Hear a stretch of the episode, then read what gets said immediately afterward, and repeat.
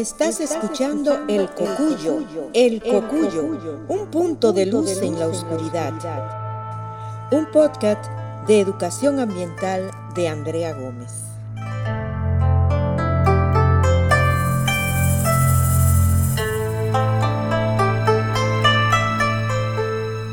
Hola, hola, ¿cómo están? ¿Cómo van? Bienvenidos y bienvenidas a un nuevo capítulo dedicado a la educación ambiental.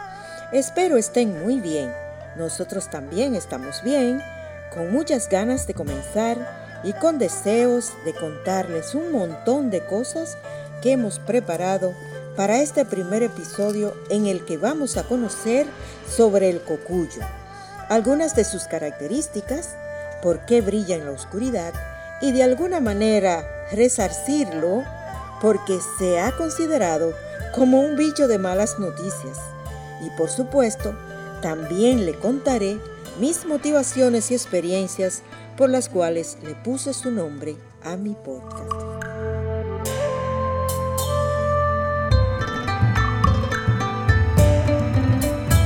Estás escuchando El Cocuyo, El Cocuyo, un punto de luz en la oscuridad.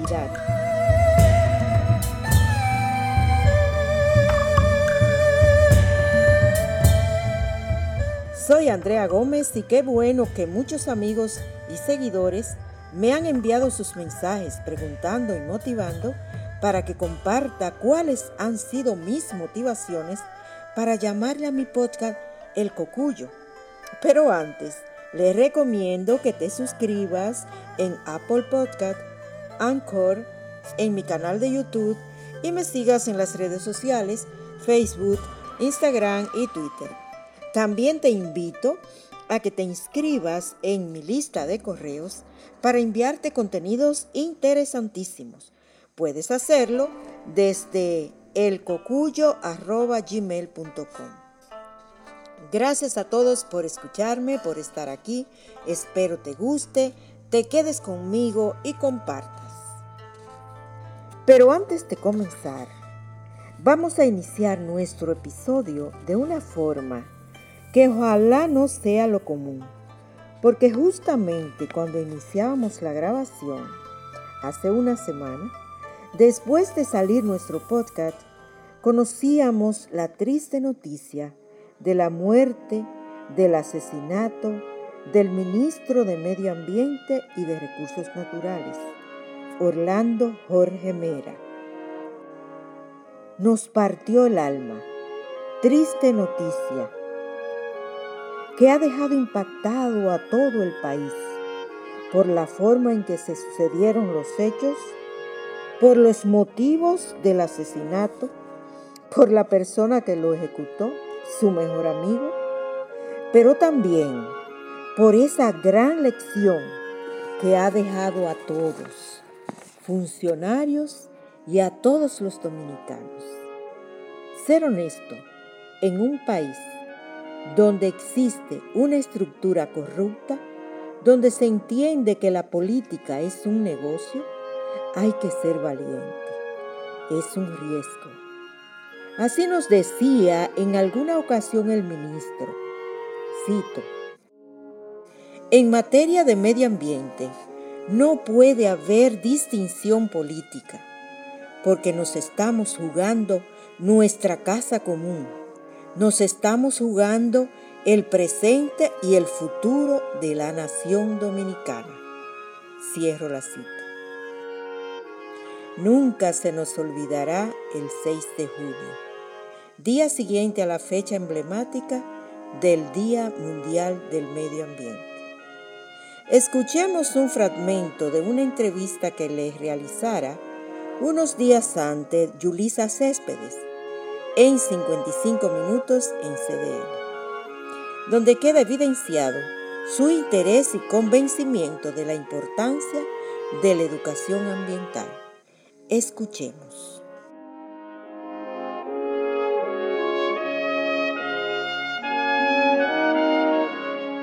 Correcto, es que el hombre o la mujer eh, es el principal causante de los daños medioambientales. Pero al mismo tiempo, el hombre o la mujer tiene la llave en sus manos para solucionarlo, teniendo una mejor conducta, una, un mejor apego a, a nuestro medio ambiente, a nuestros recursos naturales. Y ese yo pienso que es el gran reto que tenemos nosotros en República Dominicana. Tenemos que trabajar en la educación ambiental, tenemos que fortalecer eh, la educación ambiental en el ámbito de los niños y niñas, los adolescentes de nuestro país, que son los que en el futuro estarán hoy ocupando estos espacios. Y entonces... El derecho de la nueva generación. Nuestra tarea, nuestra tarea ahora es, estamos plantando árboles ahora, no es pensando en nosotros, porque nosotros tenemos recurso agua, tenemos nuestros, nuestros ríos, nuestros ríos tienen agua suficiente, pero es pensando en las generaciones futuras. Descanse en paz Orlando Jorge Mera, ministro de Medio Ambiente y Recursos Naturales.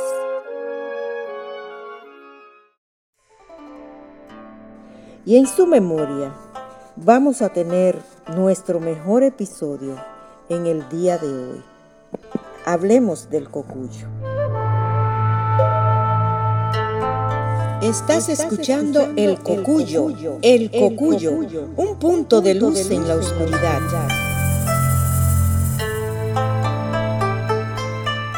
Le cuento que el cocuyo es uno de los hermanos más pequeños que habitan con nosotros en la casa común, la Madre Tierra. Y quiero decirles que nací y viví mis primeros años en el campo, donde no existía el bombillo. Eso vino más tarde. Aún llegan a mi memoria experiencias que tuve en mi niñez, conviviendo en ese mundo tan simple y natural. Son muchas las experiencias y los espectáculos de la naturaleza que pude observar por primera vez, que me provocaron muchas emociones, asombro, miedo, alegría, tristeza, porque eran acontecimientos e inmensos, inexplicables para mi corta mente. He aquí el porqué del nombre del cocuyo. Recuerdo aquellas noches oscuras por el bosque, junto a mis hermanos o recorriendo el camino que llevaba a la casa de mi abuela. Si éramos tres, ninguno de los tres queríamos ser ni el primero ni el último, por lo que agarrados unos de otros, casi con los ojos cerrados para no ver la oscuridad y desviando la mirada a cada instante para no chocarla con esa luz verdosa o azulada que se lanzaba con velocidad sobre nosotros.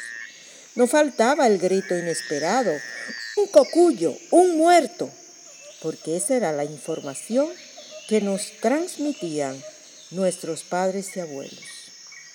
Por eso estoy convencida que las experiencias vividas durante la niñez, en la naturaleza y con la naturaleza, dejan una huella para siempre en nuestra memoria. El asombro que vivimos cuando niños siempre permanecerá. Hoy trataré de responder a tantas preguntas y a tantos porqués que me hacía cuando yo era niña. Y con esto quiero también resacir al cucuyo. ¿Cuándo fue descubierto el cocuyo? Se desconoce en qué año fueron descubiertos los cocuyos. Lo que sí se sabe es que una de las primeras poblaciones fue encontrada en Uruguay. Se popularizaron cuando el botánico sueco Carlos Linneo los agregó a su libro Sistemas Naturales. Su nombre científico, Pyrophorus, proviene del pyro, fuego, y forus, portador, por lo que se traduce como portador de fuego.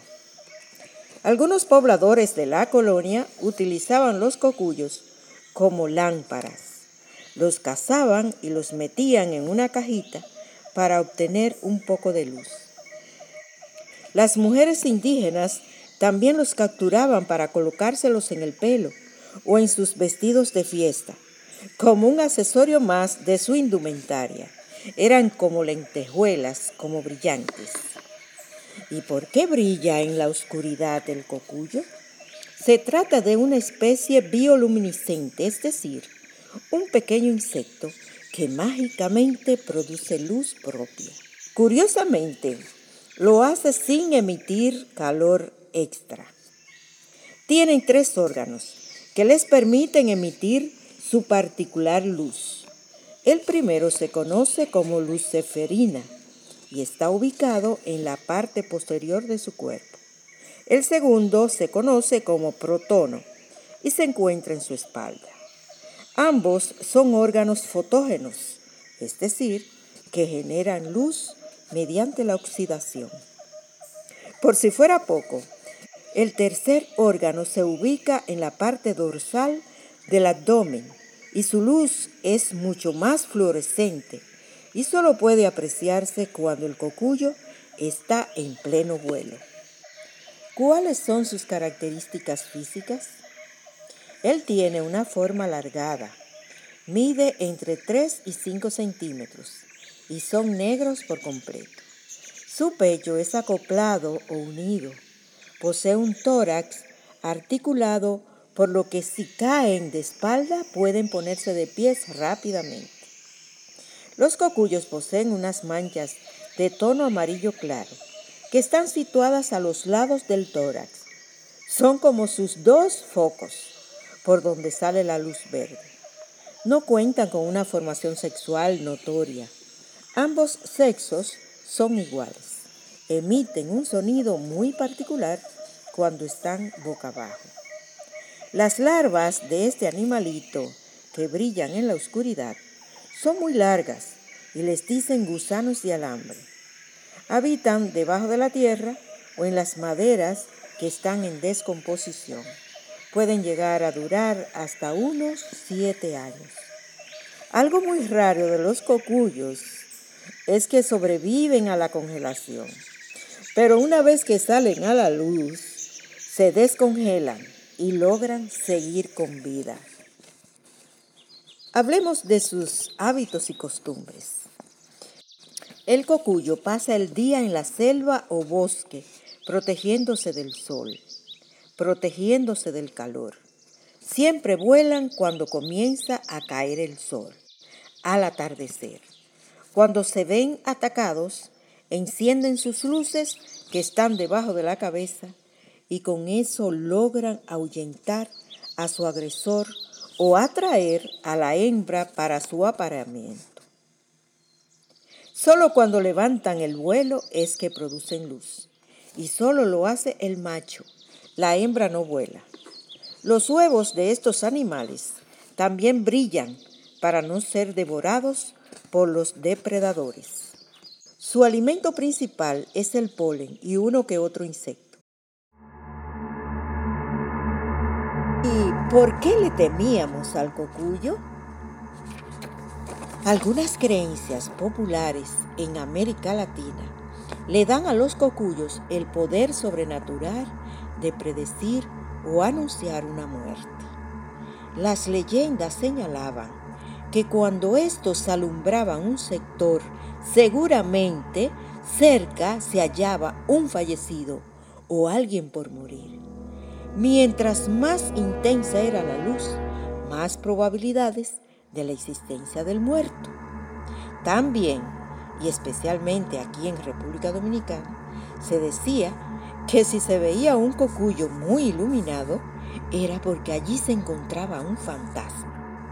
Estos espíritus eran los que se encontraban en pena, pues no pudieron ascender al reino de los cielos. De igual manera, los cocuyos pequeñitos, que llamamos mimitas, los vinculaban a las ánimas del purgatorio.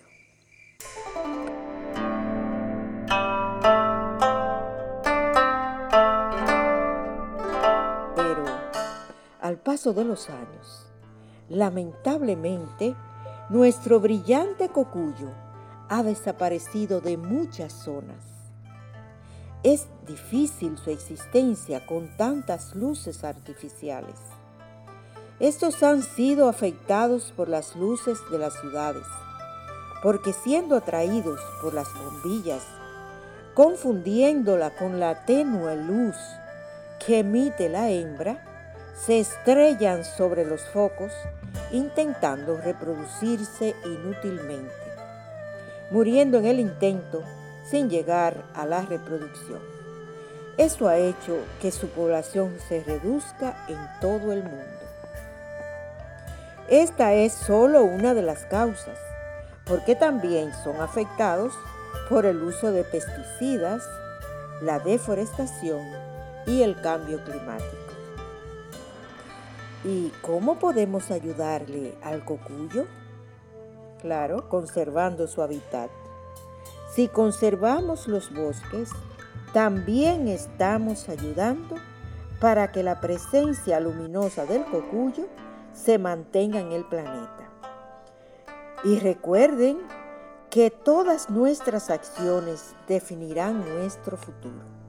Así que tratemos de hacer un mundo más brillante, porque el cocuyo no solo ilumina el bosque, sino que también ha iluminado corazones.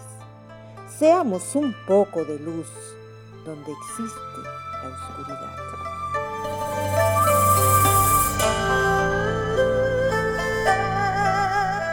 Y hasta aquí amigos y amigas. Gracias por escucharme. Espero que le haya gustado mi propuesta de hoy. Muchas gracias.